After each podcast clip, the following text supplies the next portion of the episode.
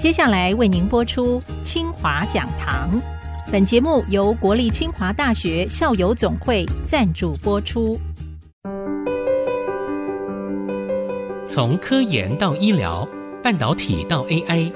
译文、教育、运动到环境永续，清华讲堂超乎你的想象。欢迎听众朋友再度收听清华讲堂。那么，清华讲堂这集节目呢，谈的呢正是令人目不暇接的艺术这个领域。要为你邀请到清华大学艺术学院许素珠院长分享这样的一个精彩缤纷的主题。哎，听说你有一个很可爱的名字，叫做小牛院长，对不对？对。跟我们听众朋友先打声招呼。各位听众朋友，大家好，谢谢主持人的邀请，让我有机会来分享科技艺术这个领域。这个是值得大家去好奇它、去欣赏它的一个新的领域。许多人对于清华艺术这一块领域感到问号，是有学生就直接问说：“难道它是另外一个理工科系吗？”也揭露了许多科技人对于艺术这一块领域的期待。所以您担任这样的一个院长的角色，老实说，压力应该是最大的一个人。对他有什么期待？我为什么回清华来？哈，就是我的母校。我是清华大学过去的话是数学系，转工业工程系，后来又读职工研究所，就是从大学还有博士一路理工到底。可是我心中最爱的是艺术，所以我博士学位就是 Computer Science 的 PhD 拿到之后，我不忘了我心中还有一个很爱的东西，就艺术。嗯、所以我那时候毫不考虑，就想我要到艺术大学去任职去推动科技艺术整合的这一个新领域。呃，科技的领域少我一个科技人不会怎么样，因为科技的人才太多了。可是艺术的领域的话，多了一个科技人，maybe 可以 do something。嗯。所以我之前我是到台北艺术大学去，当然就是那里头第一个理工的老师，那也推动了成立的第一个台湾的科技艺术研究所，做了跨域，做了二十五年后，清华大学因为合校，那合校里有这个艺术学院，那清华也想要做一些艺术跟科技的一些跨域的发展。贺成红校长的话就请我回来帮忙，回到清华。清华是一个理工见长的一个学校，那我想说，在科技大学里头怎么去跨艺术？所以这是我回来的一个目的跟动机，也是希望能帮清华做到一个理工大学里头跟人文艺术里一个跨域，这是我重要的目标。那当然，现在的话回到艺术学院要做的事情是蛮多的。初期我们的话就先推动，就是学士班里面的科技艺术范畴。我先定义一下科技艺术，就是运用一些科技的方法、科技的媒介，还科技的技术，甚至是一些科学的元素、科学的现象，去从事一些艺术创作。不管是国内外的创作者，有的是做自己内在情感的抒发。抒发对社会的现象或国际的当代下面的话，有一些新的议题，借着这样的方式去探讨。那另外有一种的话是做应用艺术。比如说清华的校庆活动、新竹的灯节、光临艺术节，对，那这些都有很多运用到科技艺术，可是它是应用性。我们为了一个活动，或者是大运的开幕，或者是奥运的开幕，嗯、这种的话是为了那个活动，或者一个博物馆、故宫或者很多的博物馆，用科技艺术的方式来诠释文物，所以它有纯艺术的方式，也有应用性的艺术的方式。它就是运用一些科技的媒介技术或者一些方法，运用在一些人文艺术的一些相关活动上面，甚至有一些科技的活动都可以。可它呈现出来的话，就是科技艺术的跨领域的一个结合。我来清华的话，就是连续推动了三年的印象清华科技艺术节。因为现在的话，就是在每一栋建筑物、每一个学院里面办的活动，别的院的同学不见得会到那栋建筑物去看，所以我们是以公共艺术的方式把它呈现在整个清华校园。第一年的话，做的是印象清华物联网科技艺术节。那我们在全校里头铺了一些物联网，把每一件作品当做物联网的一个物件。比如说水木餐厅的前面木站台，那我们做了一个灯光的一个艺术灯管。晚上的话，它会有 light show，每一根灯管就象征了一个图书馆进去的学生流量。所以你看灯管的这个在变化的当中，就说哦，今天所有都亮了，就表示现在的话就是进图书馆的学生人数很多，把全清华很多重要的一些数据，包括进图书馆的数量，还有南门还有北门的一些交通流量，都把它融入到科技艺术作品里面。所以你看一个科技艺术在摆动，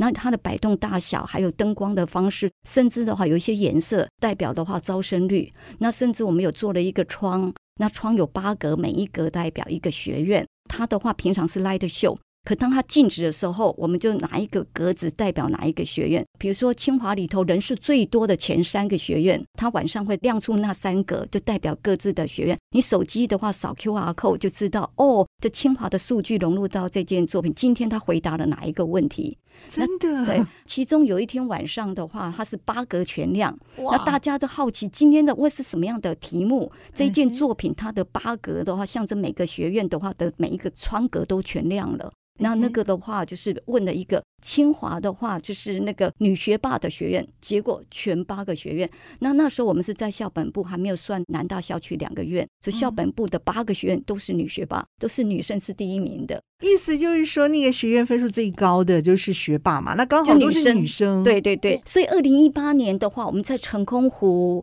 在树，还有就是整个校园里头的话，把清华的一些重要的历史数据，还有招生数据，还学生学习的数据，透过科技艺术互动装置的作品，然后是一种公共艺术的方式呈现在校园里头。所以光呃，就是二零一八年，我们的话还没有正式就说有开始有这些学生的时候，校园的同学就说：“哦，突然学校里头有这种科技艺术的作品。”那甚至有的学生的是理工的学生也来好奇问说：“哎，这是用什么技术完成的？”那有一些人文艺术的一些学生的话，也是想了解这件艺术作品想要探讨的是什么，是清华的什么样的数据。那第二年的话，我们又继续推要界物联网的科技艺术节。然后我们的话就是把这件作品，我们用手机去输入所有的一些我们，比如说对清华校庆要说的祝福的话语。然后输入之后，我好传给手机，然后蘑菇的这些公共艺术的话，蘑菇就会播放出来你刚刚传出的一个手机的文字转成话语哦，真的哎，OK。然后我还可以把这个话语再用手机再把它捞出来，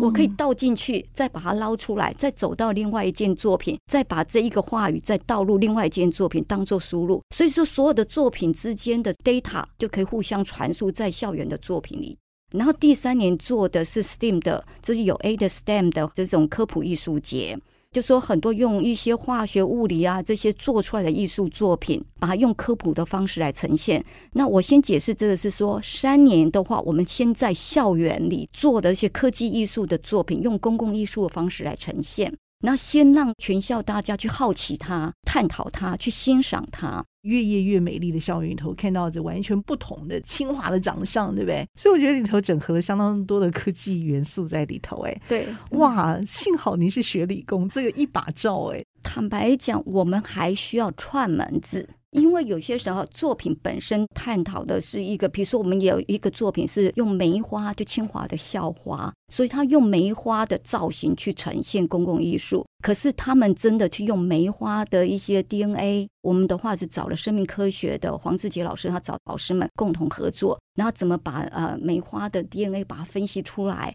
把这些参数又融入到作品里头。那这样看出来的梅花会有什么不一样啊？蛋白质的那些转。对对对对对，同学的话，有时候直接从光影不见得能够那么直接能够感受，可它旁边有 QR code，你只要扫 QR code 一理解，就对应它的一些 pattern，就可以知道这个有文字叙述让你知道它就是用手去扫 QR code，它就会做深入的一个解释。因为有时候的话，一个呃艺术作品它本身是不见有直接的语汇，可是它是隐喻的一些意涵在里头，在扫 QR code 在看的时候就更可以理解，呃，让我们忍不住想要探入这个门道究竟是多么的精彩。和您分享的是我们的清华大学艺术学院许素珠院长，非常的谢谢院长分享。我们先休息片刻，稍后呢再回到清华讲堂。欢迎听众朋友再度回到清华讲堂。老师，我觉得听你的解释哈，会让我们真的是一听了然，知道科技艺术这个东西是一个美学的一个集合体。但是这个集合体呢，却是把新旧东西全都整个结合起来啊，甚至把我们人类开发的最精湛的感觉是 N 化、无限化了，富有想象的空间啊。老师，你要怎么来为这样的一个理工科技大学引进科技艺术课程？但是在这之前，有一个很重要的一个前传，就是必须要把这样的一个主轴定义出来。哎，我为什么要进入这样的一个科技艺术的唐奥？好奇你的课程究竟现在有多少师资？然后他们的专长啊，树立的这个清华艺术学院跟其他学校究竟有什么不同？是什么样的一个特色课程？那我先来谈一下我们招生的对象，然后再来谈一些课程方向的设计，还有我们对艺术学院的话，就在呃清华里头，我们有什么样的期许？哈，我们先谈招生，我先谈艺术学院的学士班。那学士班我们是做科技艺术跨域，所以的话，我们招生的对象的话，就是。你要么就是在艺术相关的有这种专长，肯热爱运用科技的媒介来辅助做创作，所以他是艺术专长，可是热爱科技好的跨域啊，或者他是一个理工背景，就数理的。我从小的话，这数理都是很卓越或者很喜欢，可是我对艺术方面也很感兴趣，所以我们就是招说一了，就是对艺术专长，然后对科技感兴趣，或者对科技专长对艺术感兴趣。当然也有可能的话，两个专长都有的，所以我们都希望招收这样的学生进来。可是我们也真的也发生了有一些这样的学生进来。那至于课程跟方向，的确是很辛苦的，嗯，因为他们进来。刚开始的话，有一些那个，比如说素描的一些课程的选修或怎么样。那如果说你是没有的，你也去体验过一次素描的这种美学的东西，所以他们要学一些美学的一些基本的一些认知跟学习。那有一些是艺术背景的同学，他要学 C 语言，就 C 加加 C 语言，城市设计。那我们的城市设计也是很扎实的，还有感测器，还有虚拟实境，还有很多。那甚至到大三、大四的时候要做专题的时候，就要把很多你所学的美学，就说美术啦或什么一些基本训练的东西，然后加上城市，甚至有资料库、人工智慧这些东西，因为每一个学都是一门课。然后到大三做专题，到大四做毕业制作的时候，要全部综合起来，那这是蛮困难。等于说要把全清华的各个领域，我们有甚至有材料各方面，全部要把它综合做一些实验。所以，我们聘老师当然就希望他本身已经跨过域的，本身一了就是科技的去跨艺术创作已经有经验的，已经从事这样的研究创作的，或者他是艺术，然后又去从事科技的相关研发或创作，就是本身已经跨过域的。当然要找这样的老师也不见得是很多。台湾有这样专长的一些老师已经有了，可是不见得有博士学位。所以的话，有时候这部分有一些讲师们呢，这方面这创作已经很丰厚了，可是不见符合我们资格。他就来当我们的兼任的老师啦。那我们当有聘一些，他本身是科技的专长，比如说就是弹钢琴的，或者，可是他就希望过来我们艺术学院当老师的话，就是真的也来从事这方面的研究跟创作，或者相反的是一些艺术背景的老师，可能他对科技的东西感兴趣。所以本身已经跨过域的、已经有经验的老师，或者是我刚才讲的，就是科技，然后他喜欢艺术，或者是艺术喜欢科技的老师，这是我们的老师聘的方向。好奇这样的师生进得来，那合得来吗？坦白讲，我们很年轻，才刚成立三年多，跨有时候是合作，一起做一些作品。那有时候会遇到一些，就是说你都是同学之间的话，就说你都会把我当成是美工，我只在做你的美工，可是我不是那个我想要做科技跨过去的，或者一些比较擅长写程式的同学，他说我不是只要写程式，我真是想要进去做艺术方面的造型设计，却被当成工具人，就说我只帮忙写程式或者有时候都是这种磨合啦，哈磨合，我不希望说我被认为我是数理，我只能做数理，我真想要跨过去，这是我考进来的目的。嗯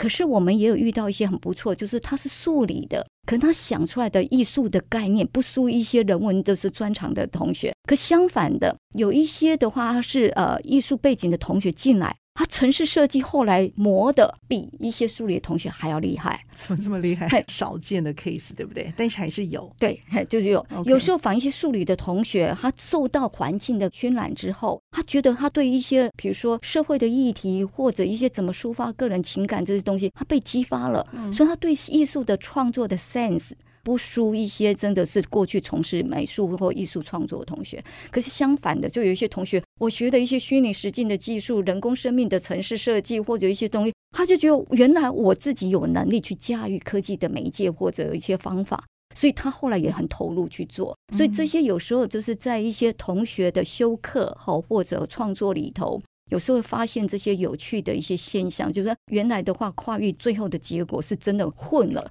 那混完以后，大家的彼此的专长就变得提升了，或者交换了，这样子，嗯、就感觉那个脑袋也升华了。但是磨合的过程啊，我觉得毕竟它是一个痛点，所以呢，这当中一定也有你们想要继续完成的一些梦想。在科技艺术这样子一个完全不同领域相碰撞的那一刹那，整合这件事情很重要。换句话说，怎么去 lead 领导这件事情很重要。这个是你们所塑造的一个人格嘛？就是你们的科技艺术这个学士班很重要的一个精神内涵。你会怎么来让他们交出自己的这个成绩单？学士班的话已经三年多了，然后科技艺术研究所现在通过教育部这阶段，那明年八月的话就正式成立，然后现在十月的话就正在做推甄。那我刚刚也谈了，说我们课程的话，就是有设计的话，就有美学的或者一些美术方面的基础的课程，还有一些科技的东西，然后还有几个媒介、数位美学这些进阶，甚至有哲学性的认知心理学都要学。最后是融合创作。去年在陶雅蓉老师啊、邱志勇老师还有陈淑英老师，就等这几位老师一起努力下，那我们送了科技艺术研究所的申请书，那已经通过了。那通过的话是现在筹设，然后十月是推甄，然后明年八月正式成立。当然就是要把大学部整个科技艺术更提升。所以我们在研究所的话是有 focus 在两个方向，就是虚拟实境。那虚拟实境的话，现在目前运用在很多的一些展馆表演的艺术作品，那甚至有一些应用性的，不管是博物馆呐、或什么都应用很多。所以虚拟实境是我们科技术研究所重要的一个方向。那另外的话就有生物艺术，那我特别介绍一下清华的生物艺术，这是比较别人没有的。那生物艺术的话，就是有时候从生命体里面的话，我们就是一个艺术创作或人的话，都是要回到生命的最原始。所以现在国际的话，就说有一股的话，就从生命科学里头去做创作的。曹崇慧老师的话就在推动这方面。那我们的话，去年的话也是花了很大的力气拼进来。科技艺术研究所就有虚拟实境的方向，然后也有生命科学、生命艺术的方向。那另外 AI 的方向，那这部分我们也不缺席，因为国际还有就是说都在推动。那我们清华的话，比一般的台湾的艺术的大学里最大的资源就是有理工的一些相关的学院，所以这部分的话，我们也希望能够再做更跨域的。这是我们科技艺术研究所。那我们今年的话，也正在就说在送艺术学院的博士班，就是创新艺术与文化的博士班。那我们想要强调的话，就是艺术学院倒是在做一些创新艺术，因为传统艺术的话，就台湾有几个艺术大学或者师范的大学里面都有很多相关的博士这样的学位。所以，我们想要做创新艺术方面，有的是新的媒介方面融入的创新的一些相关研究，比如说 AI 啦、VR 或什么。可是，把它提升到一种研究的层次，甚至到最后的话，它跟社会议题还原到我们的话，就是艺术学院所要重视的，还是一种人文艺术。这个科技的当代里头的话，很多的一些社会现象，用了这些媒介，到底影响了我们什么？那甚至它有一些哲学性的东西，还有一些美学性的东西，所以我们要成，就说正在申请这样的一个博士学位，所以这也是我们未来要努力的。所以等于说，艺术学院里面学士班有科技艺术领域，那甚至我们在推动音乐跨域，还有艺社跨域。除了学士班这个以外，我们音乐系的话，也希望把音乐用在结合一些健康艺术治疗，甚至音乐工程方面。所以这部分我们学士班的话，就说从那个二零二一年的话开始，又招收音乐的跨域同学进来。除了科技艺术领域之外，好，然后艺设系的话，他们设计领域有，比如说琉璃玻璃、陶瓷、金工或者木艺方面，那他们想要强调是智慧工艺，所以我们也招收一些工艺艺术设计领域里的同学，想要做跨域的。所以等于学士班的话，在二零二一年，在前两年的话就科技艺术，可是，在二零二一年又有音乐跨域，还艺设跨域的学士班的同学进来，所以有三组，好，Okay. 就更让他就说，在清华从艺术学院的角度，我们要从艺术去跨科技，可是跨科技不是说只是硬邦邦我就结合一个科技。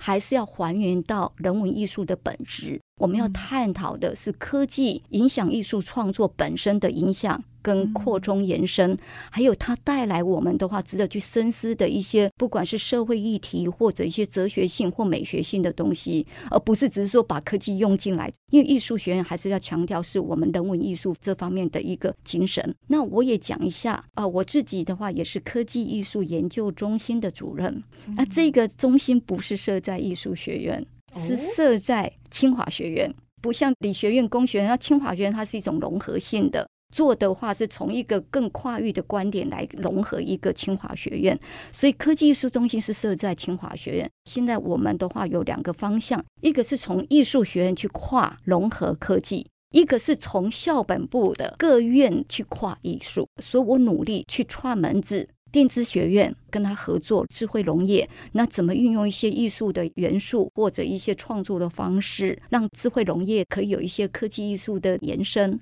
那我们的话，就是也曾经串门子的教育学院。二零二二年，我们的话就是要举办校庆，要做的是天文的跨域。哇哦！所以的话，天文所的话也来找科艺中心来谈黑洞跟重力波怎么用科技艺术的方式变成一种科普艺术，嗯、一种互动的装置方式。大家在操控当中，好就可以理解一个黑洞或者重力波的一个诠释或转译方面啊。这是二零二二年的校庆的话，我们整个要做的一件事情，也是是二零二二年印象清华的重点。当中，我们看到了知识的风华，我们更欣赏到了人文知识的美好。那么，在这里头做新创嫁接的许多科技艺术的火花、艺术的种子，也在艺术学院许素珠院长、全体师生同仁共同的努力之下，一起享受这样的一份清华三点零转型的美好价值。谢谢我们的艺术学院院长，同时也是我们的科技艺术中心主任许素珠许院长，精彩的分享。谢谢清华讲堂，我是谢美芳，和许素珠院长一起在频道上和大家 say goodbye，拜拜。